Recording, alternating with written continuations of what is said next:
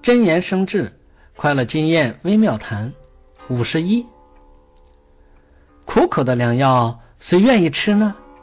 逆耳的忠言，一般人都不喜欢听，除非是智者。喜欢听谗言的人，自己没有什么德行，却希望别人来赞美自己；没有什么福德，却希望别人来赞扬自己；没有什么事业。却希望别人来赞叹自己，这只是想从耳朵上过把瘾而已。现实并不是幻想出来。